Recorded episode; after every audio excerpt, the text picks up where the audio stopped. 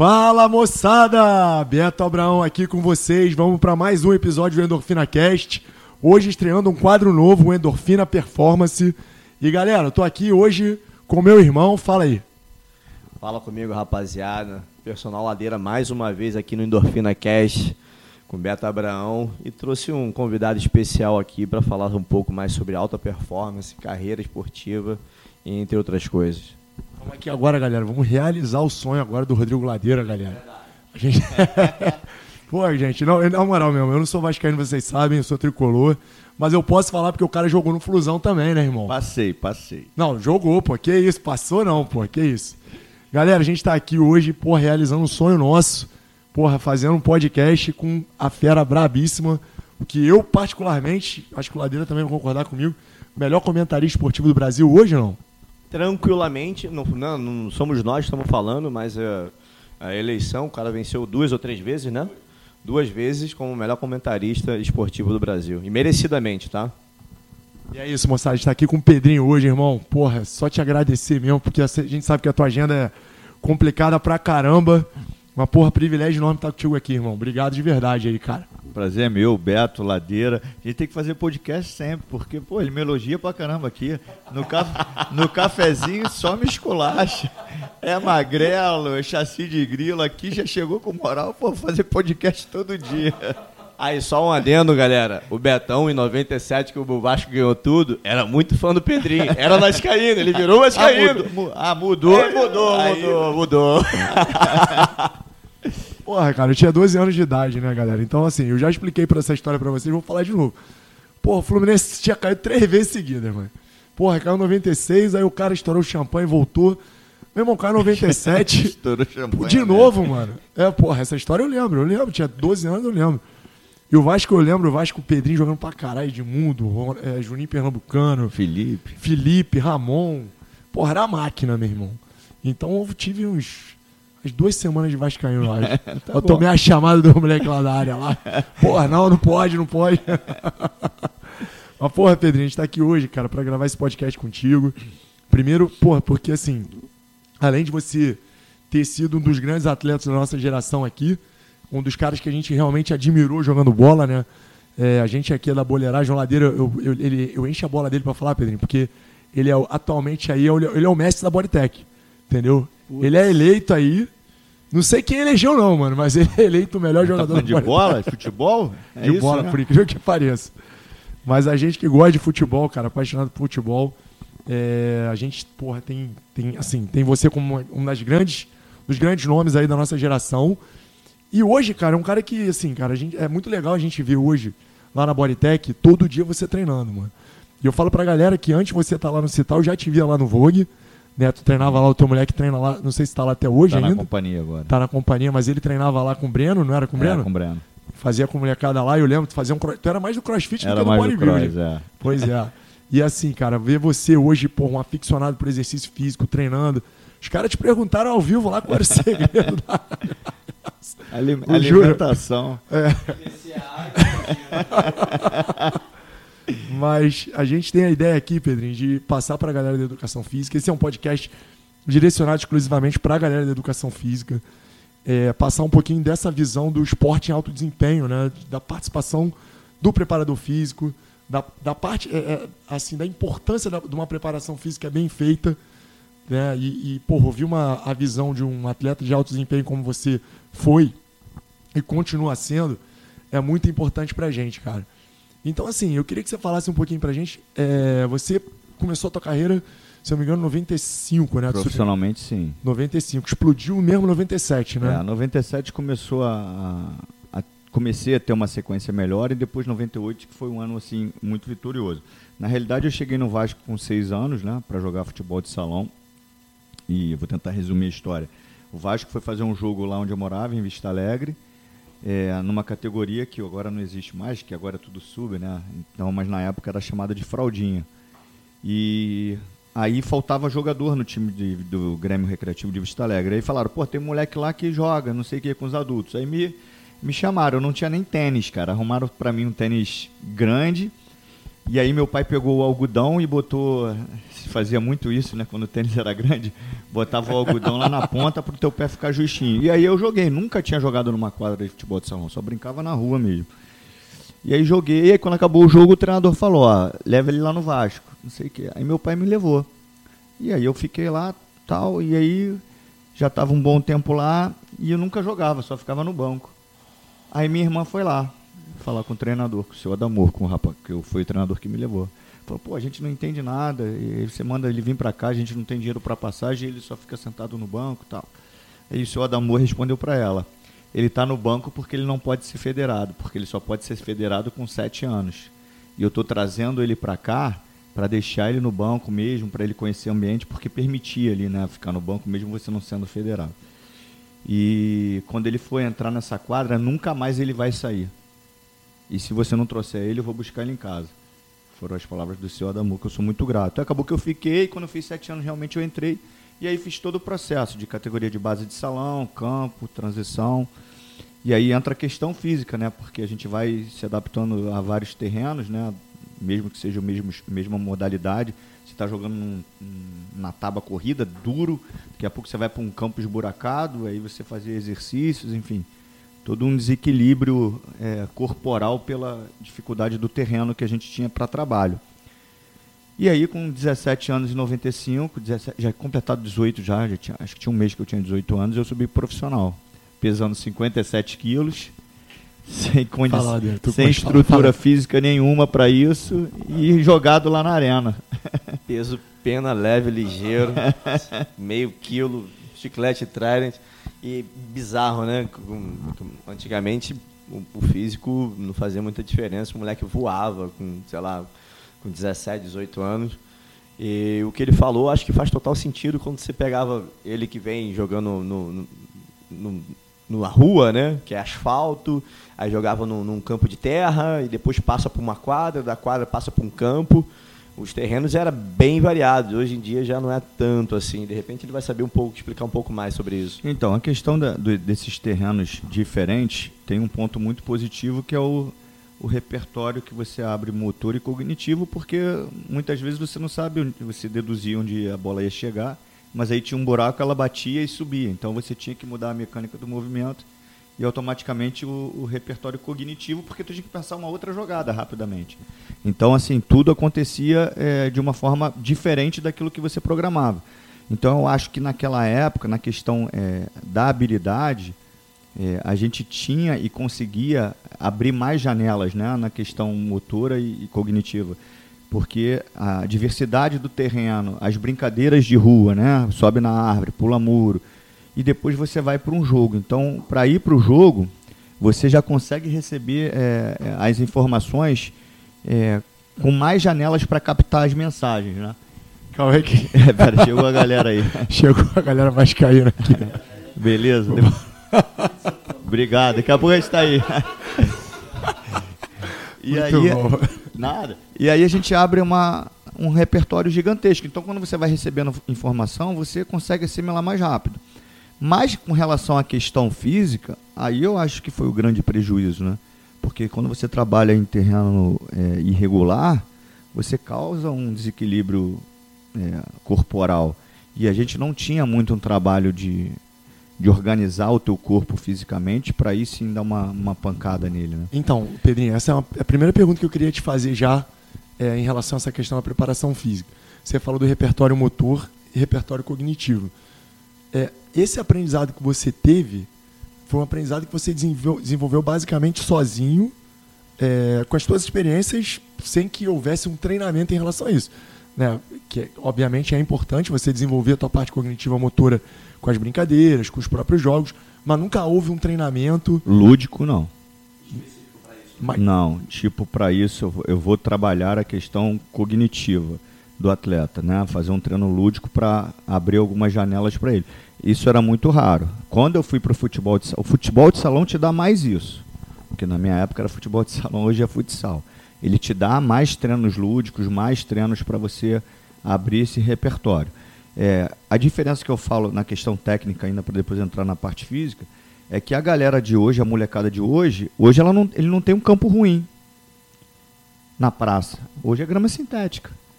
Então, ele vai diminuir o repertório mecânico e cognitivo dele, porque se ele for receber a bola no pé, a bola vai chegar no pé dele, ela não vai bater em nenhum buraquinho. Não lida com o imprevisível, né? Exatamente. Tanto com... Então, isso Entendi. tem que ser estimulado pelos professores. Por isso a importância dos professores, tanto na questão física e, e tática e técnica hoje. Muitos é, comentaristas, eles ainda trazem um laço dos anos 90, 2000, falando, ah, mas o jogador também tem que ser cobrado, tem que, tem que resolver sim desde que haja um, um modelo muito bem estabelecido, tático, físico, muito bem implementado. E dentro desse modelo, se o atleta tem um conhecimento, aí sim ele pode ser cobrado. Ele não pode ser cobrado se não tem nada ali organizado. Então, por isso a importância dos, dos professores hoje, porque cada vez mais os atletas precisam receber. Antigamente não, a gente colhia da rua, a gente colhia do improviso, do campo ruim. Né? Então, isso tudo, a gente, por isso tinham realmente jogadores mais habilidosos mais refinados. Hoje a gente vai ter, eu acho que, jogadores mais técnicos, né? E aquele que é muito diferente como o Neymar, eu acho que além do, da questão realmente que o Neymar pegou ainda de futsal, de rua, de, ele pega a questão divina, que é dom mesmo e acabou. E só para finalizar a questão do futsal, até o futsal hoje ele é do tamanho de uma quadra de society. Então até o drible não é mais curto. Hoje no futsal o cara dá um tapa no fundo, igual o campo. Na minha época era, a quadra era menor e ainda não valia gol dentro da área. Eu cansei de driblar o goleiro, porque era uma jogada rápida, e, e, tinha que sair da área, não dava mais para fazer o gol, entendeu? É, mas isso, isso que você fala, eu acho que leva mais em consideração. É, uma galera nova entende muito mais de tática e tu vai ver que o, o, o refino do futebol vem diminuindo. Aquilo que você e o Felipe fazia, eu pelo menos eu era, eu era moleque, né? Eu devia ter meus 10 anos. Quando, você, quando eu via você e Felipe com a bola, a gente já esperava algo diferente. Era um drible curto, com um tapa um pouco mais longo, um pouco mais de velocidade e mudança de direção. E hoje em dia eu vejo a molecada perdendo isso. Eu acho que as brincadeiras de antigamente é, intuitivamente fazia que o neural deles estimulasse um pouco mais isso. É, antigamente tinha um pouquinho das brincadeiras de garrafão, pique bandeirinha, que eram as mudanças de troca de direção com velocidade. E quando você ia jogar o futebol, independente do campo, que aí eu acho que aí entra aí um pouco o que o, o Beto falou, a imprevisibilidade, fazia que o raciocínio do jogador tinha que ser mais rápido. Quando o cara desce o bote, inúmeras vezes eu vi o Felipe jogando Irmão, no espaço curto, todo mundo sabia que ele ia fazer o mesmo drible, mas não pegava. Irmão, eu via um lance, pô, teu contra o Flamengo, se não me engano, que você vai carregando, carregando, dá uma pausa, todo mundo sabia que você ia cortar para a esquerda, balançava o corpo, jogava para a esquerda, mas ninguém sabia pegar o drible. E eu acho que o que você falou, para mim, faz total sentido. Então, esses estímulos assim, a gente. Eu digo que o jogo de futebol, ele é um jogo de mentira, né? Porque eu tenho que enganar meu adversário. Então ali é o tempo inteiro você mentindo. Eu tenho que olhar, direcionar para um lado e, to tocar para o outro para fazer que ele, o adversário corte a linha de passe para um lado e eu dê para o outro. Então eu digo que é um jogo de mentira. A questão da desaceleração, como você citou, às vezes eu venho conduzindo, eu dou aquela freada que é justamente para o adversário botar os dois pés paralelos e eu já estou com a jogada na cabeça, ele não. Então quando eu diminuo, eu sei que eu vou diminuir para acelerar. Ele não sabe, então ele diminui junto comigo achando que eu realmente vou ali ficar parado e eu já dou o tapa. E aí entra a questão física, porque esses estímulos eles foram muito mais é, intuitivos Sim. e de característica individual física minha do que treinados. E eu não culpo os, os preparadores físicos daquela época, não, não culpo entre aspas, né? Mas assim, porque a gente não tinha especificidade para os treinamentos. Você acabou de falar, futebol a gente trabalha com aceleração, desaceleração, mudança de direção, e eu não treinava isso. Eu treinava corrida de 10 quilômetros, ao término da corrida eu tinha oito estações na areia de um circuito maluco. E com uma perna fininha que você me sacaneia até hoje. Cara, mas eu vejo, eu vejo, eu vejo o seguinte, a preparação física antigamente era um pouco mais militarista. Então, se botava um volume muito alto, estilo correr 10 quilômetros, correr não sei quantas voltas em volta do campo, eu sei disso porque eu também participei de uma parte disso. Além de ser um pouco mais novo que você, é, eu tentei até os 17 jogar e, cara, o aquecimento do cara é dar 20 voltas em campo. Então não tinha nada muito científico, era mais empírico voltado do militarismo. E eu acredito muito, vou, pode ser que eu esteja errado, mas que a sua carreira não foi tão brilhante, ou mais brilhante que foi, é porque hum, eu sou vascaíno, tenho você como ídolo, eu tenho o Felipe como ídolo, é, eu acho que você poderia ir muito mais longe se a preparação física tivesse a quantidade de ciência que tem hoje. Eu tenho certeza disso, não tenho dúvida não. Não tenho dúvida porque assim, eu sempre levei o meu corpo ao, ao limite, ou muito mais do que isso. Eu sempre treinei muito mais do que me pediam. Eu sempre quis bater todas as metas acima até do que era estabelecido. Um exemplo, tinha um treinamento que era tiro de 300 metros. Né? E ali a gente tinha é, um tempo para executar de 45 a 50 segundos cada tiro de 300, com intervalo de 2,30 por aí. É, o meu limite é diferente do teu limite. Sim. Mesmo que você chegue na minha frente, não quer dizer eu chegue, que mesmo eu estando atrás que eu não estou no meu limite. Só que eu não me conformava em você fazendo os 45 segundos e eu fazendo em 50. Então eu queria ir além do que era permitido pelo meu corpo. E aí, normalmente, eu tinha muito mais desgaste muscular, físico com relação a isso. Porque também não era um treino específico para o que é o esporte. E aí a gente fazia aquilo. Quando a gente fala de semana cheia, ali eu acho que era um desespero para a galera. Vai jogar de domingo a domingo. Pô, para a gente era desesperador. Os caras não sabiam o que ia fazer. Então treina, é dar tiro de. E aí a gente fazia treinamentos 3 de 2 mil, 6 tiros de mil, não tinha muita especificidade. E aí o cara que não tinha uma musculatura privilegiada, que era o meu caso, sentia um pouco mais. Então quando a gente tinha a semana assim, pô, para treinar todo dia era desesperador. Eu cansei de acordar no dia do jogo completamente cansado. E aí você entendeu. A primeira coisa que eu fazia era abrir a cortina para ver se estava sol, que eu já estava tão abalado psicologicamente. Falei, pô, pegar os maraca 4 horas da tarde com o sol, eu abria, vinha aquele sol, eu falei, ferrou. E já desgastado. Então a falta de especificidade nos treinamentos e, e a minha dedicação profissional, que eu ia mesmo, eu treinava a Vera, não poupava nem um pouquinho, eu acho que isso tudo é, encurtou e muito a minha carreira, porque depois das lesões que eu tive foram cinco lesões de, de joelho. Foram três cruzados, né? Ruptura de cruzado anterior. Eu tive uma artroscopia isolada e tive um nervo, né? Que ele aumentou um pouquinho de tamanho e comprimiu a minha patela. Esses problemas que eu tive, eu operei e fiquei bom. Eu nunca tive dor no joelho, nada. Eu operei e fiquei bom. Mas isso tudo causou um desequilíbrio muscular, um desequilíbrio é, corporal também, de estrutura e, e menos força no músculo. E aí você faz um treinamento todo errado, com todo respeito, sem especificidade nenhuma, eu encurtei aí praticamente a minha carreira em 6, 7 anos. É, isso que você falou em relação a encurtar a carreira, se eu não me engano, o teu jogo de despedida, aquele jogo contra o, contra o Ajax, foi com 33? 31 anos. Cara, 31 anos realmente, eu acho que o Cristiano Ronaldo, 31 anos, não tinha nem, ganhado, nem vencido alguma bola de ouro? Já tinha? Não, já não. O Neymar, o Neymar, com 28 ou 29 anos, ele, tem mais, ele tinha mais gols que o Cristiano Ronaldo. O Cristiano Ronaldo despontou em, em fazer jogo depois dos 30. É, mas aí, Pedrinho, assim, o que você está falando pra gente, né? Eu estou falando aqui, é, não sei se é um tema que é mais tranquilo de você falar, se você se sentir incomodado de falar de, sobre essa primeira lesão que você teve é, se não me engano, foi no jogo contra o Grêmio, contra o Cruzeiro, né? Que foi uma lesão que, até assim, eu juro pra você que eu tentei ver 15 vezes aquele lance, eu não, eu, eu não consegui entender se foi um trauma, se foi um movimento, não dá para ver muito bem.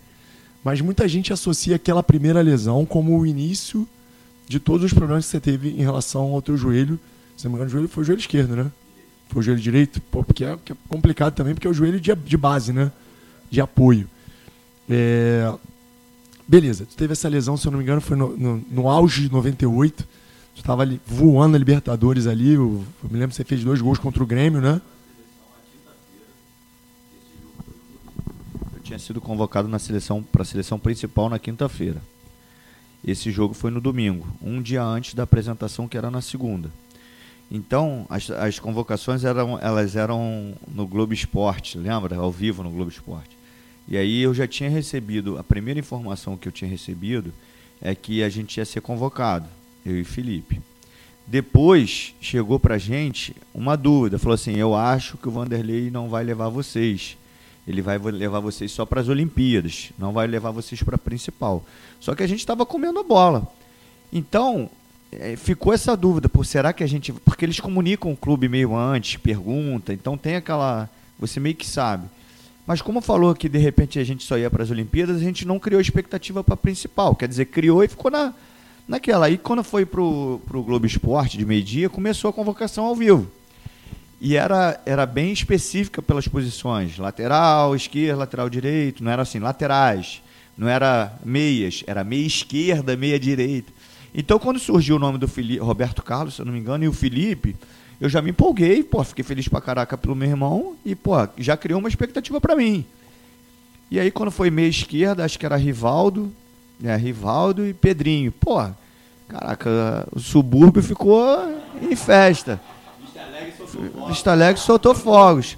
E aí correndo pela rua, beleza. Então quinta, sexta e sábado para mim foram dias extremamente de euforia, cara. Você tá numa lista com o Ronaldo, com os caras, porra, era maluquice. 20 anos.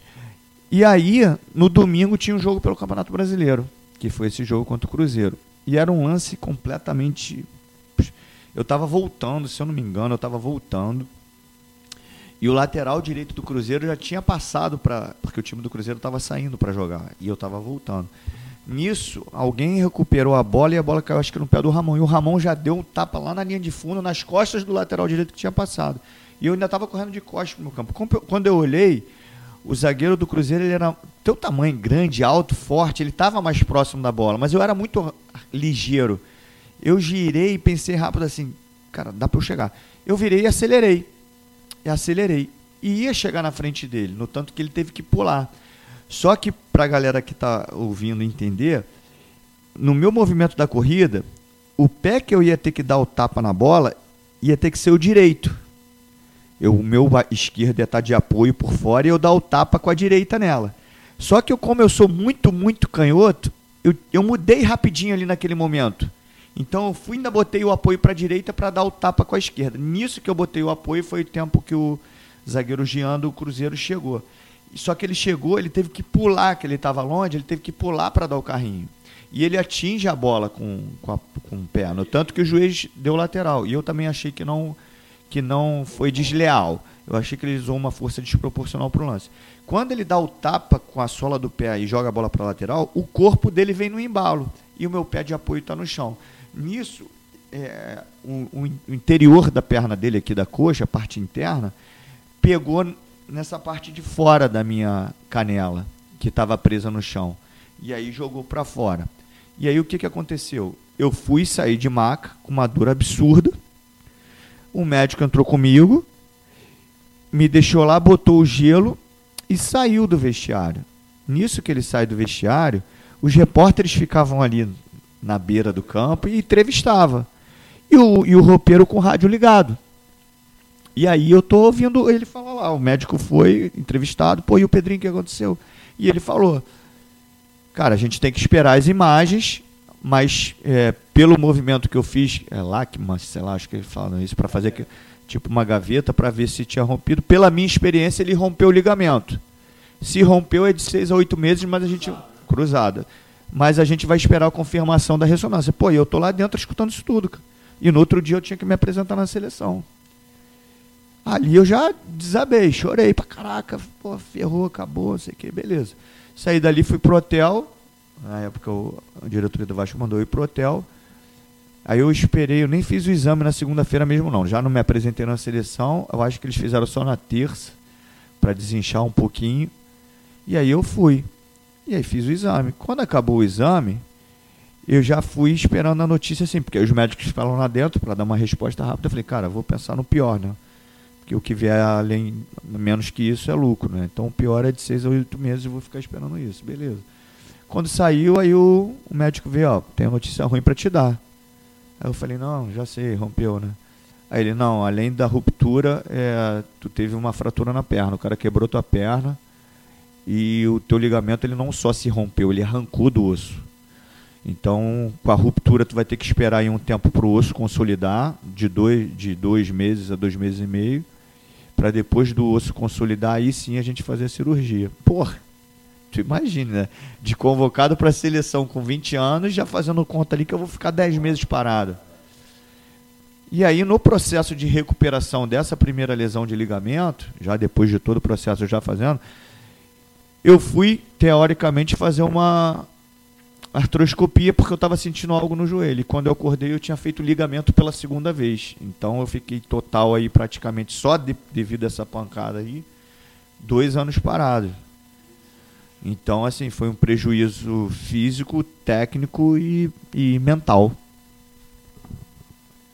Porra, é, Pedrinho, assim, realmente, cara, é uma situação que a gente ouvindo aqui, cara, fica. Eu, eu por exemplo, se eu estivesse no teu lugar, realmente é, o meu psicológico ia ficar muito, muito abalado, assim, cara. Você, enfim, foi guerreiro para caralho, porque tu deu muita volta por cima na carreira ainda, né? Tu ainda conquistou grandes coisas depois pelo Palmeiras, pelo Vasco, né? Agora deixa eu te fazer uma pergunta, cara. É, primeiro, a gente vai. Eu queria tocar no ponto da questão psicológica, mas essa questão da, da é, até hoje, tá, Pedrinho? Isso é uma questão que até hoje a gente, professor de educação física, importante a gente levantar essa bandeira. A gente ainda esbarra em muitas orientações médicas. Muitos alunos chegam para a gente pós ruptura de ligamento, menisco, é, com orientações médicas de exercícios para fazer. Sabe? Tipo, os caras já chegam com a série montada de médico. Tô falando alguma mentira, Ladeira? Não, não. Tem muito médico aí que, que tenta prescrever algum exercício, principalmente se baseando arcaicamente no, no, numa ciência muito antiga, que acaba até atrasando mesmo a sua própria recuperação. Não sei se foi o seu caso, mas eu acredito muito que como a ciência vem evoluindo, eu acho que os médicos deveriam realmente se, se impor na área dele e deixar para quem realmente estuda e se atualiza dentro da, da recuperação, dentro da sua preparação física.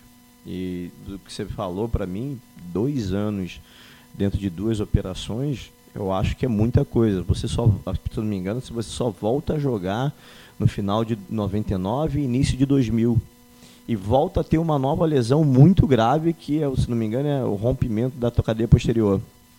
E aí, se pudesse falar aqui com a gente, como é que você ficava? Só, só complementar a pergunta aqui rapidinho, presidente. A gente já responde tudo de uma vez. Assim, você tem uma, você lembra mais ou menos? Eu sei que faz muito tempo, né? Mas como é que era o teu protocolo de recuperação, por exemplo? Porque naquela época os estudos ainda estavam muito precoces em relação à questão do fortalecimento do joelho, né?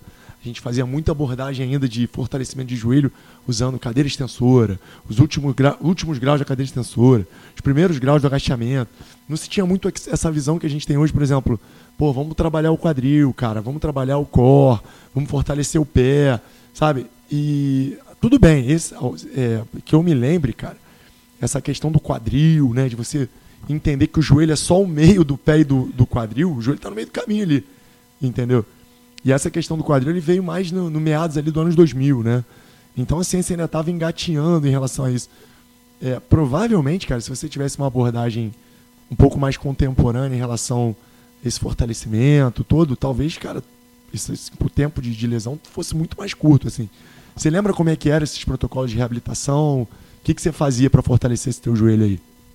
Então, pegando um pouquinho a do, a do Ladeira primeira, a gente tinha, a gente observava que os médicos na época, isso era um protocolo natural também, né? Era uma conduta natural dos médicos fazerem meio que o protocolo inicial de recuperação junto com os fisioterapeutas. É, e eu tive a lesão grave também da posterior da coxa, foi num tiro de 300, né? Que foi no último tiro, foi antes do Mundial do contra o Corinthians, onde eu não tinha, é, eu estava voltando da segunda lesão, e, pô, qualquer um sabe se o cara está quase dois anos parado, ele precisa de um trabalho, pô, muito preventivo, enfim. E aí eu nem ia jogar o Mundial, comecei a treinar pra caraca, treinar muito, treinar muito, treinar muito. E o Antônio Lopes perguntou, eu falei, pô, quero jogar. E eu tava de titular para jogar aquele Mundial. É, tinha uma resistência, um medo, pela, porque eram duas cirurgias de ligamento cruzado. E eu pedi para jogar e comecei a treinar pra caramba e tava titular e machuquei. E aí fiquei três meses porque eu tinha a opção de operar ou não, porque houve, a ruptura total do, do músculo posterior da coxa. É, com relação à fisioterapia, é, é, muito difícil, assim, eu não vou, não, não vou lamentar, porque imagine quem, quem jogou antes de mim ainda, né? Então, assim, Zico, né, que teve aquela lesão grave também. Mas eu, eu sempre fui muito questionador e, e, e percebia, pra, perguntava para que, que serve esse aparelho, para que, que serve aquilo. Mas era uma fisioterapia muito monótona, né? Por isso eu acho que eu tive até o problema da, da saúde mental, porque, por exemplo, o início de uma recuperação, posso estar falando besteira, mas eu vou errar, me dá uma margem de erro aí considerável pelo, pelo longo tempo. Mas eu saía do hospital, eu acho que eu demorava um mês, um mês e meio para botar o pé no chão entendeu? De cruzado. Hoje o cara, acho que no primeiro dia, ele já sai com, acho que sai com a muleta, mas sai apoiando levemente. Eu não sei como é que é o protocolo hoje. Foi semitendíneo. Eu tirei o tendão semitendíneo. A primeira, a primeira foi do patelar. Foi a maior desgraça da minha vida. Foi a maior desgraça da minha vida. É, as pessoas que conviveram comigo na, na, dentro do hospital, eh, realmente elas são iluminadas, porque eu tinha que é, a enfermeira não podia me dar o SOS, que era uma solução de morfina, né, que chamava de SOS. E, mas se ela tivesse que me dar e se eu quisesse tomar novamente, não poderia, mas se tivesse, que se fosse um caso muito absurdo, tinha que ser de 3 em 3 horas. Dava duas horas eu já estava querendo morfina de novo. Eu morri de dor do tendão patelar. Morri de dor e depois eu tive a tendinite patelar e aí, por sorte ou azar, eu rompi de novo o ligamento da segunda vez e aí quando eu voltei não tive mais a tendinite patelar, porque eu nem sei em quanto tempo eu voltaria a jogar depois da primeira lesão pela tendinite pela dor da tendinite, do tendinite, da tendinite patelar. Mas aí a segunda eu fiz com semitendine que foi maravilhosa. Em termos de recuperação, foi tudo melhor. Mas era uma então, eu demorava um mês, um mês e, pouco para botar o pé no chão, e aí fazia aquela caneleira de 1, um, 2 quilos, trabalho isométrico, bem levinho, e gelo mas isso muito sozinho, né, cara? E a galera ia no, no departamento médico falar, botava, fazia as paradinhas deles lá e todo mundo ia pro campo. E aí eu ficava igual a gente está aqui, só que num departamento médico maior, todo mundo ia pro campo, inclusive o fisioterapeuta, e eu ficava ali sozinho, cara. E aí, você, imagine você passar por. Naquela época do futebol, valorizava muito menos as questões físicas? Cara, eu acho que era falta de conhecimento, não era de formação mesmo, porque assim, era o protocolo que eles tinham, que quando eu vi os outros jogadores que tiveram os problemas também de, de cruzado, a conduta era a mesma.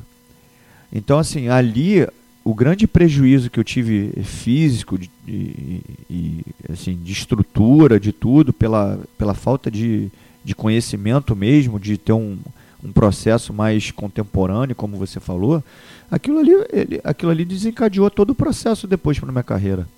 E aí, já me alongando e, e, passando um pouquinho, depois a gente pode voltar, lá em 2007 eu trabalhei com filiar. Eu tive um ano em 2006, só para... Só pra, tava, no, tava no Fluminense em 2006. Joguei 19 jogos no ano. E ali eu já queria parar de jogar. 2006. Acabou o ano, eu falei, eu falei, já não quero mais jogar futebol. Não quero mais jogar futebol porque tinha 29. Sou de 77, 29 anos, né? É, eu não queria mais jogar porque assim, eu era muito humilhado pela imprensa, né? Porra, o cara ganha dinheiro, teve um jornal que botou o meu salário e falava assim, o que, que dá para comprar com o salário do Pedrinho? Aí ele fez algumas paradas de sacanagem, tipo, dá para comprar não sei quantos óleos de peroba para passar na cara de pau dele, foi nesse nível. Porra, e eu sou o cara mais profissional, vocês me conhecem um pouquinho aqui, eu sou o cara mais profissional. E aí eu já queria parar de jogar. Aí quando acabou o ano de 2006, o Luxemburgo me ligou. O Luxemburgo tem uma interferência muito grande na minha vida. Aí ele falou assim: acabou o contrato aí? Eu falei: acabou, professor. Aí ele: então tu vai vir para o Santos e vai jogar, porque aqui tô eu, o Filé e o Melo. Aqui você vai, você vai jogar. Você pega o teu carro e vem no dia tal, vem de carro, bota a mala e vem de carro. Eu desliguei o telefone e sozinho, estava sozinho. Eu me ajoelhei e falei assim, Deus, falei mesmo para Deus assim, eu não quero ir. Eu não quero mais jogar bola. Mas se eu entrar naquele carro, seja lá por que motivo for, pegar a estrada para Santos e chegar lá e for humilhado mais uma vez, nunca mais eu acredito no Senhor. Porque eu não quero ir. Se eu entrar naquele carro, não sei qual vai ser o motivo. É você que está me levando. Essa foi minha conversa com Deus. E aí eu falei que não ia, não ia, não ia, né? Pensando, não ia, não ia. Chegou no dia, eu estava lá, dentro do carro, pegando a estrada e indo para Santos sozinho. Cheguei lá, é, o Vanderlei me chamou na sala, tinha mais umas pessoas, ele mandou sair todo mundo daquele jeito dele, sai todo mundo. Saiu todo mundo, aí ele falou pra mim assim, ele me chamava de meu filho, meu filho, eu que te levei pra seleção. É aquele jeito dele, né? Eu falei, não, eu sei, professor, obrigado. E eu tô te trazendo pra cá, não é porque eu gosto de você, não. Porque tu joga pra cacete, papapá, papá, mas tu tem um problema físico. Que na realidade ele não é físico. Ele falou, é mental. Tu não tem. Aí começou a me xingar, né? Xingar mesmo. Tu não tem porra nenhuma, seu moleque. Essa porra é da tua cabeça. Tu acha que vai machucar, tu acha que é podre, tu vai lá e machuca, cara. Aí começou a me xingar. Se tu não, tu não jogar aqui em Santos, tu não vai jogar mais em lugar nenhum. Porque tu não jogar comigo, com o filé, com o Melo, tu não vai jogar, tu vai vender couve na feira. Foram essas palavras dele. Pô, só que eu tava muito sensível. Tu não tem mais espaço em lugar nenhum, tu vai pra feira, vai montar uma barraca lá. Pô, eu saí dali, subi, fui pro quarto e comecei a chorar, cara. Caraca, cara, que humilhação, porra. Eu era promessa, todas as seleções de base, mundial de base, seleção profissional. Caraca, tô sendo humilhado. Eu, eu encarei aquilo ali como uma humilhação, né? Mas beleza, dormi na concentração lá, fiquei morando lá. Aí o filé foi e me atendeu. Fala, Pedrinho, beleza, beleza tal. Tá com alguma lesão agora? Eu falei, não, nenhuma, agora não tô nenhuma. Então beleza, fica em pé aí. Aí eu fiquei em pé, a vira de costas pra mim. Eu virei de costas. Aí ele junta os teus pés e ele atrás de mim, né? Aí ele abre os teus pés agora, a ponta dos teus pés. Eu fiz esse movimento que a galera não vai conseguir ver, né? Abri os dois pés assim, como se estivesse fazendo. Isso, 15 para meio-dia mais ou menos. É, 10 para as 6. Aí fui e abri aqui também. E ele com a mão lá no, nos, nos ossinhos de trás lá do meu quadril, né? Esqueci o nome agora. E aí e mandou eu abaixar. Quando eu abaixei, ele viu que um um subir e o outro não. Aí ele falou, ó, cara, tu tem todo desequilibrado, tu tem um desequilíbrio do quadril, blá blá blá, a gente vai fazer um trabalho aqui de, de equilíbrio, tal, tal, e eu vou, é, eu vi, ele me pegou assim, me tocou, falou assim, eu vi que você tem muito muitos nódulos de tensão, você é um cara muito tensionado, eu vou tirar teus nódulos de tensão com trigger point, vou equilibrar o teu quadril e a gente vai para lá. O filé nunca botou um aparelho em mim. Eu nunca fiz um tense, um ultrassom, nunca fiz nada, nada, nada. Nunca botei um aparelho no Santos. No ano anterior, no Fluminense, 19 jogos. No ano seguinte, 60 jogos. E eu nunca tive nem dor muscular. 2007. Já com 30 anos. A ponto, que isso é uma coisa legal de eu contar, o Melo ele é muito inteligente, ele sempre deu os treinos sempre para menos, nunca para mais.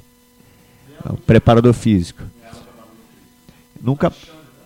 Não sei se é o primeiro. Ele nunca fez para mais, ele sempre fez para menos. E eu sempre queria mais. Então eu achava que os treinamentos eram pouco e aí eu queria treinar mais. Então o que, que eu comecei a fazer? Eu chegava antes dos treinamentos, por exemplo, treino 4 horas, eu chegava lá 2 e 15 entrava na musculação, trepava na esteira e fazia o quê? Tudo que eu fiz a vida inteira tiro de mil, tiro de duzentos, e fiquei correndo na esteira igual um maluco. Antes do treino, sozinho. Sozinho. Um dia, o Melo passa e olha pela janela e me vê lá. Porra. Seu moleque, filha da puta, sai daí, tá maluco. E aí começaram a levar a chave da, da musculação. Porque o que, que eu penso? Porque o que, que eu pensei? Pô, como é que eu estou bem fisicamente se eu não tenho dor muscular, se eu não tenho. É porque eu estava justamente todo equilibrado, fazendo um trabalho de prevenção, que não era nem a questão física. O filé percebeu a questão do quadril que você falou, que não era nem um trabalho de fortalecimento, e sim de equilíbrio. E aí eu joguei 60 jogos, cara. E ali eu percebi, caraca, eu não sou podre. Pô, voando. A gente foi. Cara, eu falava pro filé, filé, juro por Deus, eu não sei o que, que é isso. Parece que eu tô com, com 20 anos da Libertadores, cara. 20 anos, cara. Eu não sentia nada. Se você viu, é porque o Santos, ele, cara, eu voei no Santos. Eu fiquei quatro anos e meio no Palmeiras. No Santos eu fiquei um ano. No Palmeiras eu, a gente foi campeão só da brasileiro da Série B. É, no Santos eu fui campeão paulista, vice-brasileiro e perdemos para o Grêmio na semifinal da, da Libertadores. O que eu joguei no Santos, porra, foi piada. Foi piada. Zé Roberto. É, às vezes eu fui 10, mas era o Zé Roberto. É, joga pra caralho. Mas assim, é o que eu digo. Mas ali, para mim, foi muito importante, porque ali eu descobri que o problema não era meu, que eu não era podre, que eu não era bichado, que eu não era nada disso. Eu tinha passado por problemas físicos e precisava de um trabalho adequado para poder continuar a carreira. Porque era ridículo, a preparação física é pior ainda em então, você falou sobre o Melo. Eu acredito eu que naquela época ele não tinha ciência embasado sobre a ciência. Então, é, o que ele fez foi só um controle de carga. Você queria treinar porque antigamente, lá nos seus 17, 20 anos, você corria 10 km e depois tinha que dar 10 tiros de 300, 10 tiros de 100. Então, assim, uma hora eu trabalhei um trabalho de resistência muito grande, 10 km para um jogador, acredito eu, de repente você vai ter dados, você, você que acompanha muito isso, vai ter uns dados um pouco mais específicos. Para um jogador hoje em dia correr 10 km num jogo é muito difícil. Não contínuo. Eu vou te dar um exemplo. O próprio Arão, se não me engano, no Flamengo, era o jogador que mais corria, corria 10 km. Era o jogador que mais corria corria 10 km. E ainda, ainda tem isso, né? Correu errado, né? E aí eu acho que, quando ele diminui um pouco o seu treinamento, você igual um louco queria correr na esteira, ele te, te, te, bloqueava e fazia só alguns tiros. Você mesmo falou que ele pedia 10 e no fundo a galera queria dar um migué e treinava 5 tiros. Ele fazia um controle de carga um pouco inferior, acredito eu que empiricamente, naquela época não existia muita ciência, mas ele fez você jogar mais porque ele não chegou a levar sua musculatura sempre à fadiga. Porque você tinha jogo, se não me engano, quarta e domingo, quinta e sábado, então eram muitos jogos. Você tinha que dar o seu melhor dentro de campo. E, acredito eu, quando você saia do campo, saia ali exaurido, porque é um cara dedicado. Cara, ele fala que chegava duas horas antes, ele chega duas horas antes na academia, fica lá três horas treinando. É claro que uma parte é do bate-papo. Mas eu vejo você um cara dedicado que chega lá de segunda a, segunda a sábado. E, eu acho que isso que fez a tua carreira ainda ser um pouco melhor. Porque se fosse a preparação física, eu acho que você deveria ter jogado aí igual o Zé Roberto até os 40, 41 anos. Porra, Pedrinho, deixa eu fazer uma pergunta aqui. Tu falou esse lance do Luxemburgo, né? E assim, tu falou de uma forma que, que eu acho, obviamente, que talvez, não sei, você que estava do outro lado deve ter sentido. Se passou do ponto, se não foi no ponto, se foi na boa. Mas assim, cara, é, a gente, eu estudo muito essa parte comportamental, sabe? É a minha linha de estudo. Né? Eu fiz iniciação de mestrado pensando nisso, essa questão da, da, de como realmente as nossas crenças influenciam, cara, as questões motoras, né? Que tudo, aumenta, potencializador, tudo isso. Você acha que de alguma forma, cara, ele mexeu com o teu brilho a ponto de você, porra, mudar, mudar algumas crenças? Porque, cara, tu sofreu até, até esse ano, já tinha sofrido três lesões, né? Três lesões. Então tu já cria aquela, porra, meu joelho cara, meu joelho é fodido, acabou e fica com aquilo ali na cabeça. Qualquer movimento que você faz, você desenvolve tipo uma cinesiofobia. Movimento que você faz ali, porra, tá doendo. Porra, o cara chegou e falou, cara, meu filho, olha só. Essa porra, não tem, tu não tem nada, é tudo da tua cabeça. Isso de alguma forma influenciou positivamente, de você acreditar mais no teu corpo, de você sentir, porra, meu corpo é bom. Porra, eu posso fazer determinados movimentos, sabe? E, né, assim, fazendo um brief aqui de tudo que a gente falou em relação a você resgatar a tua carreira, né? É, eu acho que o, o, ponto central ali, você falou do filé, olhar para você e pensar, porra, quais são os pontos que a gente tem que trabalhar, né? Identificar as, as, as falhas funcionais, né? As, as, os pontos a serem melhorados, não aquele protocolo clássico de extensor, flexor, o cara foi no quadril, foi no core, foi em pontos mais importantes. Então, assim, tem algum sentido nisso que eu falei em relação à tua reabilitação física, e a questão mental. Por Luxemburgo, ele, ele deu uma chacoalhada que, que de alguma forma fez o teu psicológico jogar a favor para você, não? Então, é, cara, eu não sou muito. É, como é que eu posso falar? Eu não sou uma regra muito legal, assim, porque na, quando eu saio da sala, eu saio completamente abalado. Né? Mas ele sempre falou assim comigo. Não, ele sabia para quem ele podia esculachar. Mas eu nunca fui. Eu não saí dali entrando no quarto do hotel da concentração e falando assim: ah, amanhã ele vai ver, eu vou provar para ele. Não. Como eu falei, eu falei isso pro Ladeira uma vez. É, eu tive depressão profunda, né? E eu vejo muitas pessoas vendendo, porra, se o cara foi no médico, o médico falou que você está com câncer, sai dali e fala, eu vou vencer o câncer. Você vai fazer isso no primeiro dia, no segundo dia. No terceiro você não vai fazer mais. E você vai ficar mais distante da, da vitória, porque tive depressão profunda. E depois a gente pode falar, foi 2002. Final de 2001 para 2002. É, eu passei por todas as etapas que uma doença mental pode fazer o cara passar. Eu nunca acordei e falei, vou vencer, amanhã eu vou provar para o cara. Não, eu só levantava e fazia. Sem vontade, sem força. Prometia. Porque eu era disciplinado. É, por isso que é, existe a questão da motivação e da disciplina. A motivação, para mim, ela está muito distante. Exatamente. Esse, disciplinado é uma. É, depende de você. É isso. Eu todas as vezes eu dormi e acordei falando que eu não iria treinar, que eu não queria mais jogar futebol, que eu não queria mais ser humilhado. E eu ia lá, entrava no carro, treinava, chorando ou não, e, e fazia o meu melhor. E isso eu acho que é disciplina, não é motivação. E aí você vai é, passando por etapas. E quando você fica mais próximo do teu objetivo, automaticamente entra a motivação, porque você já passou.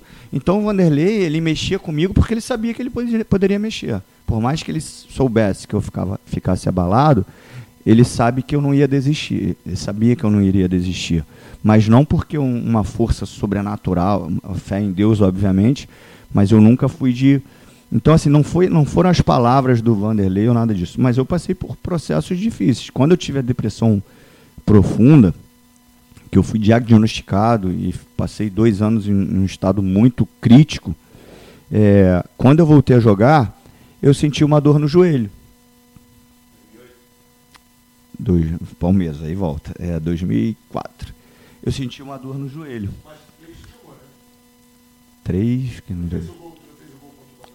Joguei, joguei, joguei. É, foi 2003 ou 2004, que foi tanta lesão que eu não lembro. Mas é, eu já. A, a, a, depressão teve que ser divulgada, ninguém sabia. Eu estava num processo de recuperação do, do cruzado. Aí o Vanderlei, quando estava lá no Palmeiras, viu que eu estava estranho, chamou o psicólogo, o psicólogo me levou para o psiquiatra, viu que eu estava numa depressão profunda, eu tive que tomar 14 comprimidos, enfim, tarja preta. Ah. E aí eu voltei a jogar. Eu comecei a sentir uma dor no joelho. E quando eu voltei a jogar, eu caí no doping, e aí teve a questão do doping, porque eu fui liber... A questão é tanto assunto, eu tenho que explicar direitinho. Pera aí. O antidepressivo, só para explicar, o antidepressivo, é, eu tomava o antidepressivo, e aí quando eu estava voltando da cirurgia do joelho, eu estava nesse processo de recuperação, fazendo o medicamento do antidepressivo. Quando eu fui voltar a jogar, eles precisavam saber se o remédio era doping ou não. Então o Palmeiras chamou o laboratório, o laboratório foi lá e fez o exame. A gente ficou esperando sair o resultado. Saiu o resultado, ok, está liberado. O exame não, os remédios não são considerados doping. Fui para o jogo. Primeiro jogo foi Vasco e Vasco, Palmeiras e Santos na Vila Belmiro. Fui sorteado, caí no doping, urinei, fiz todo, todo o procedimento. Aí o resultado demorava ainda um tempinho, né? Então acho que tu jogava ainda mais duas ou três rodadas. Numa dessas rodadas eu estava na concentração para jogar no dia seguinte. Era noite, logo depois do jantar. Foi assim que acabou o jantar. Eu estava no quarto, chegou o diretor do Palmeiras e falou: Pedrinho, aconteceu um problema. Eu falei: o quê? É, você caiu no DOP. Eu falei: como assim? Pô, não cheiro, não fumo, não bebo, faço porra nenhuma. Caiu no DOP de quê? Não, medicamento. Ué, mas a gente não fez o exame, não esperou sair o resultado, não está liberado. É, mas deu um problema, não está. Eu saí dali do, do, do, Foi uma, assim, uma. Eu ia usar um termo meio da boleiragem, mas foi muito juvenil. Eu saí dali já marcaram uma coletiva no centro de treinamento do Palmeiras, na mesma hora, para falar sobre um assunto que eu tinha vergonha, que era a depressão. Ninguém sabia. Eu cheguei lá, centenas de, de repórteres para falar de depressão. Então, assim, foi muito constrangedor para mim e acabou que foi um mal entendido. O remédio não era mais considerado doping mas ele ainda constava no livro da CBF. Então o laboratório fez o exame, ó, tá liberado, não é DOP, só que ele ainda constava no livro. Mas depois, rapidamente, eles resolveram isso, no tanto que eu não peguei nem a suspensão dos 21 dias. Só que aí veio para a mídia e para todos os meus companheiros que não sabiam. Né? E aí, beleza. Aí, num processo de dor do, do joelho, eu estou reclamando, pô, tô com dor, tô com dor, tô com dor. É, um dos médicos, né, chegou para o meu amigo e falou: Cara, a gente já fez o exame no Pedrinho, eu já estava um mês e meio dessa dor parado, sem jogar. É, no início ele falou que era tendinite, depois não melhorava, não melhorava. Ele falou, cara, ajuda o Pedrinho, falou para o meu amigo. Essa dor é da cabeça dele. Por causa da depressão, essa dor é da cabeça dele. Meu amigo veio falar comigo, falou, Pedrinho, eu tenho que te falar, cara, tu é meu amigo, o cara falou que é isso. Eu falava, falei para o meu amigo assim, cara, não é isso. Eu já estou num momento bom, eu sei diferenciar. Por mais que eu tivesse doido naquela época, eu sabia que o que eu estava falando era besteira. Agora eu não estou falando, eu estou com dor, estou com dor. Foi quando me deu um estalo, falou assim, cara, vai no médico que te operou, o cruzado. Porque o Palmeiras, eu, eu machuquei o joelho lá, o cruzado. Quem operava o joelho cruzado era outro médico, não era o doutor Camanho. Não era o médico do Palmeiras, ele me direcionava para um especialista. E eu fui lá no doutor Camanho. Gostava muito de mim, chegou lá o doutor Camanho, pegou a ressonância quando eu entreguei na, na mesa, na mão dele, ele fez na mesa assim como ele sempre fez com os exames, né? Me botou, nem olhou o exame, me botou deitado, fez um movimento, falou, Pedrinho, isso aí é um nervo que aumentou de tamanho, ele está comprimindo a tua patela. Amanhã a gente faz uma cirurgia, eu vou avisar os caras do Palmeiras. No dia seguinte você vai poder jogar, só não vai poder por causa do ponto. Mas você já não vai ter dor nenhuma. E assim foi, cara. No outro dia eu fui no hospital, ele tirou o nervo é, pô, na, na, grossura de um fio de cabelo, o meu estava quase a metade de um dedo. E aí, esse corte pequenininho, que a galera de casa não vê, ele estava comprimindo a minha, minha patela. Então eu tive que enfrentar também a dúvida das pessoas né, com relação a isso tudo. Mas com relação a mexer com o meu brilho para superar, mexer com o meu brilho para superar, eu nunca fui, eu nunca precisei desse tipo de, de motivação. Para mim, a palavra sempre foi é, disciplina. A motivação ela vinha num momento. Quando você começava a enxergar. Exatamente. Defi Sim, ela vinha para definir, como se fosse assim: tu fez, driblou, cortou, aí o cara vai rolar, aí quando rola ali, é aquele hora de tu botar para dentro, era o momento que entrava a motivação. E, porra, Pedrinho, assim, cara, eu, eu queria aproveitar para te fazer duas perguntas aqui. Não sei se o Ladeira quer fazer, fazer um. Mas eu tocou em dois pontos aqui que para mim são muito importantes também, sabe, cara? É, pô, primeiro, eu queria que você desse, tipo, é muito comum hoje, cara, é mais comum do que a gente pensa porque o ser humano é uma coisa que não tem equilíbrio, né, mano? Ou não faz porra nenhuma. Ou então, bicho, é aquela coisa de querer fazer o dia inteiro de exercício físico mesmo. Aula de running de manhã, treino de tarde, spinning à noite. E, assim, muitas vezes isso não é saudável também, né, cara? É um, passa um pouco do ponto. Queria que você falasse sobre essa questão, né, da, de, de, do excesso do over, né, desse, do quanto foi importante, de repente, você achar um equilíbrio para você estabelecer a tua né, a tua saúde física.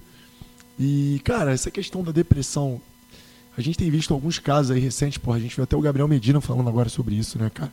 O cara, porra, deixou de competir num, num dos torneios mais importantes do ano por questões de saúde mental. A gente viu aquela, esqueci o nome agora, Simone Biles, né? Isso é muito mais comum do que a gente pensa no esporte, né, cara? Essa questão da saúde mental. É, aqui que você acha que, que, que existe algum caminho para o atleta de alto desempenho conseguir achar um equilíbrio aí de saúde física e saúde mental, cara? Então, vou começar pela primeira, da questão do, do overtraining. É, eu, eu paco, peco por isso, tá? E eu sei que eu estou errando muitas vezes. É, é. Mas, mas assim, eu também tenho consciência, às vezes as galera falam, caraca, tá treinando demais, eu sei que eu tô treinando demais e não consigo parar. É como se fosse uma, uma droga mesmo. Mas e, e não estou querendo colocar culpa em ninguém, mas eu acho que isso foi dos maus tratos que eu tive, é, assim. Não, não, cara, maltrato das pessoas mesmo, de o tempo inteiro quando eu machucava era podre, bichado, canela de vidro. Por que, que você me vê nessa loucura de querer ficar grande e forte? Isso não é só estética. Isso não pode ser normal. Sendo bem sincero, isso não pode ser. Isso é um lastro de, de desgaste mental de tudo que eu ouvi, cara, porque era tudo contrário do que eu era.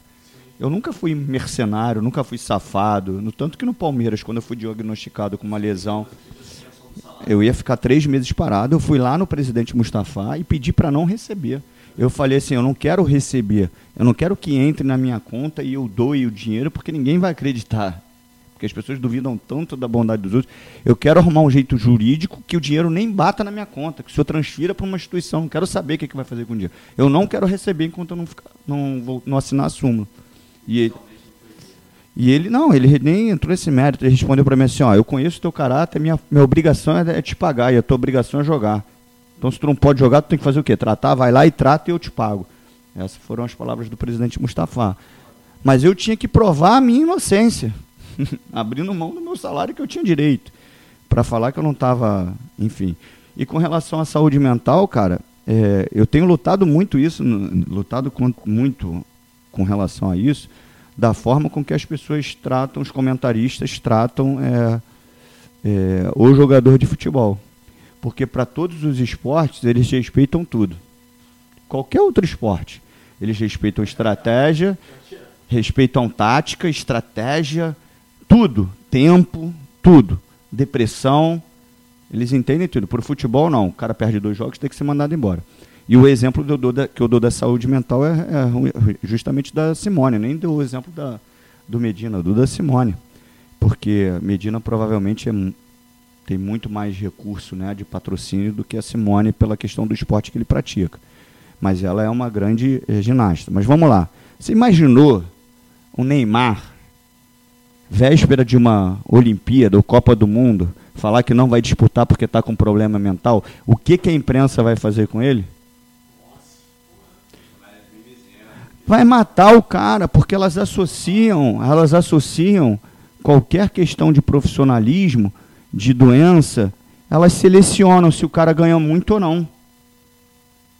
Então, como o Neymar é um cara bilhardário, bilhardário, ele não pode ter depressão.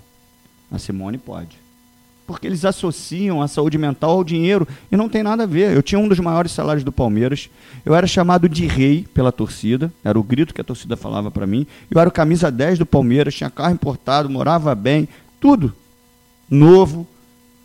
E estava no fundo do poço, cara.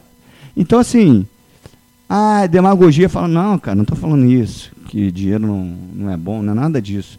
Eu estou falando que a pessoa pode ser trilhardária e estar tá com uma saúde mental péssima. Não é por causa do esporte, não é por causa de quanto ela ganha, não tem nada a ver uma coisa com a outra. O cara ganha um milhão, 10 milhões, 60 milhões como o Neymar por mês, mas ele é um ser humano, ele tem coração, ele se apaixona, ele sofre, ele tem pai, tem mãe, tem filho, tem amigo, tem pessoas que decepcionam ele, tem um dia que ele não joga bem, um dia que ele joga, tem tudo isso, cara. Duas perguntas para você, Pedrinho. Você deu um, é, a gente levou em consideração o Medina, que ninguém veio à tona falando para ele que em relação a mimizento e nem nada, pelo contrário, respeitam a decisão dele, da Simone também. Será que, primeiro, que o futebol, eles não encaram que o cara seja um atleta, ou diminui, porque eles não acreditam que o desempenho esportivo dele seja igual ou maior do que uma Simone Biles que fica o ano inteiro treinando, e acredito que eles diminuem por ele ser jogador de futebol, e acredito que a pressão seja menor. Você falou do Neymar, eu acho que a pressão nas costas do Neymar é muito grande, desde quando ele assumiu o comando, o, o, o protagonismo na seleção brasileira. E dois, você falou sobre dinheiro e tudo. Vou te dar um exemplo aqui muito bem. O próprio Steve Jobs, a, a vida dele inteira, ele não teve um bom relacionamento com o seu filho. É, ele falou mesmo que ele se arrependia de ter criado uma tecnologia que estava afastando as crianças dos seus pais. E aí não é o dinheiro que fala sobre isso, e sim é, como ele enxerga a vida. Senão não teria bilionários aqui em depressão. Eu queria saber sobre a, a característica do jogador de futebol ser menor como atleta do que os outros, outros é, esportistas. Vou te dar um exemplo da Simone Biles e do Medina porque eles podem sofrer a depressão e as pessoas meio que botam ele lá em cima e o Neymar na vida não pode. Então, assim, eu sou bem direto assim. Eu acho que existe muita hipocrisia com relação a muitas coisas. Vamos lá. Porque tem que só pensar um pouquinho nas palavras, né? Mas vamos lá. Vamos lá. Por que que um exemplo? Os jogadores da Argentina, quando foram jogar com a seleção brasileira, é, deu aquele problema da Anvisa, lembra? Eu escutei diversos comentários sobre. Ah, os caras falsificaram o documento? Nem sabe o que aconteceu. Os caras falsificaram. Mas jogador de futebol a gente sabe como é que é, né? Meu filho estava assistindo a televisão. Que, que meu filho vai pensar de mim, a educação que eu dou para ele? Se ele está ali no quarto, o moleque vai fazer 17 anos e escuta isso. Pô, jogador de futebol, a gente sabe como é que é. Pô, meu pai está pregando aqui de então, assim, cara, o, o, jogador ele carrega um lastro de vagabundo que nasceu em lugar pobre, que não tem estudo, que, cara, e as pessoas não têm cuidado. E aí o moleque que é analfabeto fica trilhardário e ninguém respeita por isso. Como é que eu estudo, faço isso, faço aquilo, e o moleque é milionário, sabe nem completar uma frase. E isso incomoda muita gente. Então é a, a questão do, do respeito pela doença mental especificamente a gente falando, ela não tem nada a ver se o teu esporte exige pouco, menos, se você se esforça muito mais é, numa ginástica olímpica e ganha muito menos, se você tem muito mais horas de, de treinamento do que o jogador de futebol e ganha muito menos. Me desculpe, cara, as pessoas demoram a entender toda a evolução do que é o mundo. Na minha época, você, o que, que a gente escutava dos pais? Tem que estudar, tem que ser advogado, tem que ser isso. Hoje, cara, o moleque trabalha numa plataforma de digital, com 14 anos o moleque é milionário. Eu falo pro meu filho, meu amigo, você quer fazer faculdade? Você que sabe. Se tu quiser fazer qualquer parada digital, tamo junto aqui, cara. Porque tu tem que entender o que o mercado te, te oferece nesse momento. É uma profissão digna, vai lá e, e trabalha naquilo. De repente o cara não vai ter nenhuma formação acadêmica para ser um milionário. Claro que não. Então é, é, é, isso que eu quero dizer assim. É, as pessoas têm que entender que assim o cara conseguiu vencer na vida por diversos fatores e ele não é melhor nem pior do, do que você por causa disso. Não é porque você tem uma, um certificado, um, uma formação acadêmica e eu não, que você seja melhor do que eu não. Tu pode ter mais conhecimento que eu numa área e eu menos. Mas, cara, a gente é tudo igual. Só que quando se trata de jogador de futebol, porque o cara tem uma vida a gente debateu sobre o Neymar, que fez 30 anos. Aí mostraram um monte de festa do Neymar. Eu falei, vamos lá. Todas essas festas que vocês mostraram, era faltando algum treino? Fugiu de concentração? Nada. Tudo, moleque, eu estava de férias ou liberado pelo clube, cara. Agora, se eu não quiser ir, eu não vou. Eu, Pedrinho, de repente não iria. O moleque foi, mas ele não fez nada errado. Na minha época, cansavam de fugir de concentração, levar a mulher para concentração, ser mandado embora para curtir o carnaval. Porra! O moleque faz o que de errado? O moleque faz o que de errado? O moleque não faz. Não, cara, que eu tô falando assim, o moleque não faz nada, ele não faltou o treino, ele não está sendo indisciplinado, nada, ele está liberado pelo clube ou está de férias. E aí a gente quer controlar o comportamento pessoal dele. A gente quer igualdade, a gente quer, né? Agora é tudo igualdade, justo, justo. Tem que respeitar as diferenças. Aí a gente quer padronizar o Neymar. Porque ele é ídolo, a gente quer botar. Ó, você tem que treinar igual o Cristiano Ronaldo, dar entrevista igual o Messi, se comportar igual o, o Zico. Que igualdade é essa? Aceita o cara do jeito que ele é. A gente tem que avaliar ele dentro do campo. Agora, na conversa de butiquim, eu posso falar, pô, o Neymar poderia fazer desse jeito, poderia fazer. Agora, um programa esportivo não.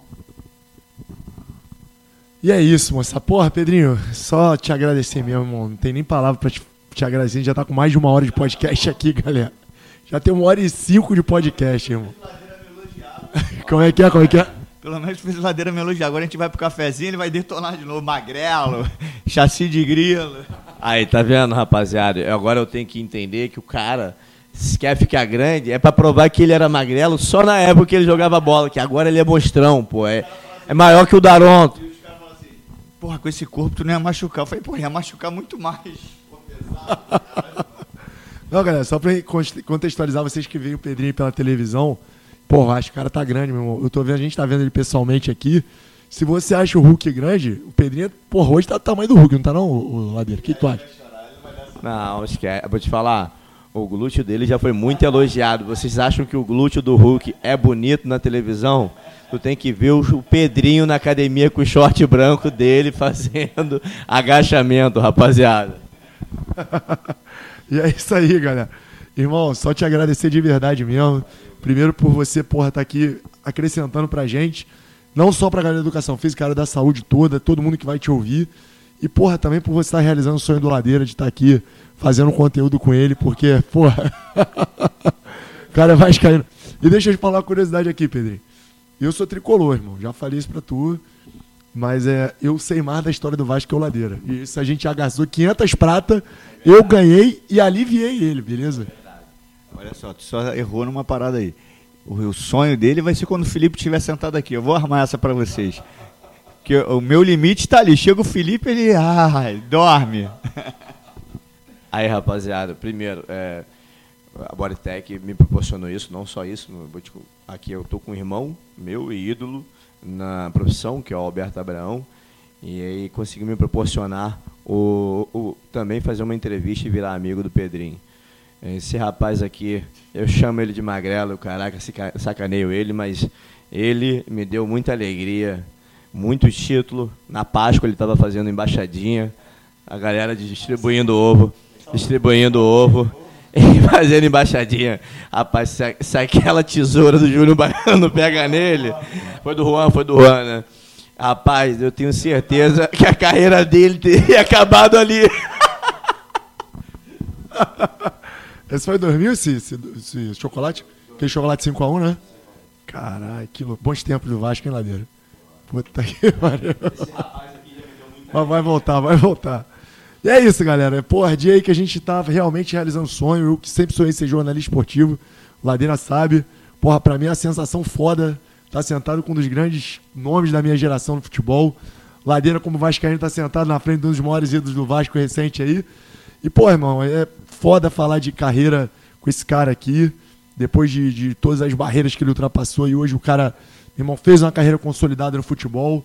É um dos grandes nomes. Todo Vascaíno da década de 90, meu irmão, tem como grandes nomes Pedrinho, Romário, Edmundo, é, Felipe, Juninho Pernambucano.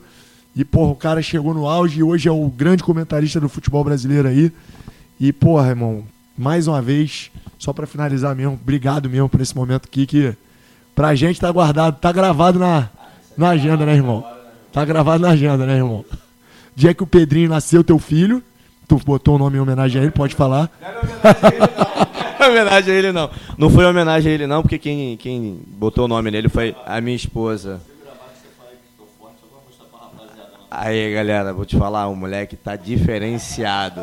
Você acha que na Globo ele tá grande? Imagina aqui do lado. Isso aqui é pra pagar uma promessa que eu falei pra ele que ia falar bem dele no podcast. Mas é isso, irmão. Obrigado aí por tudo. Valeu, Pedrinho. Valeu, Beto, Ladeira. Pô, é maneiro pra caramba. Eu sempre me identifiquei com a galera da educação física. É, me amarro muito, gosto de treinar e maneiro. Agora a gente vai marcar uma com Edmundo, Felipe, aí pra ele chorar de vez. Mas aí, aí vai estar tá lotado aqui, aí vai estar tá, a mesa vai estar tá recheada, vai ter umas exigências. Porra, mano, eu não sei se, se cabe, né? Mas porra, se tu puder, traz o Fred um dia aí, porra. Você é teu parceiro. Porra, meu irmão, aí eu vou, vou aí eu vou chorar, mano. Aí eu vou chorar. E é isso, galera. Vou pedir para você que ouviu aí compartilhar, compartilha com todo mundo que você conhece aí porque isso aqui é conteúdo que realmente faz a diferença não só na vida profissional, mas na vida pessoal. E é isso aí. Vamos com tudo. Grande abraço, moçada. Valeu, Gatão. Tamo junto. Obrigado por mais uma participação. Obrigado aí pelo meu ídolo de infância. Tá velho, rapaziada. Eu com 33, moleque, foi meu ídolo. Olha isso. Tô com o corpinho de 25, garotinho. Valeu, galera. Hey.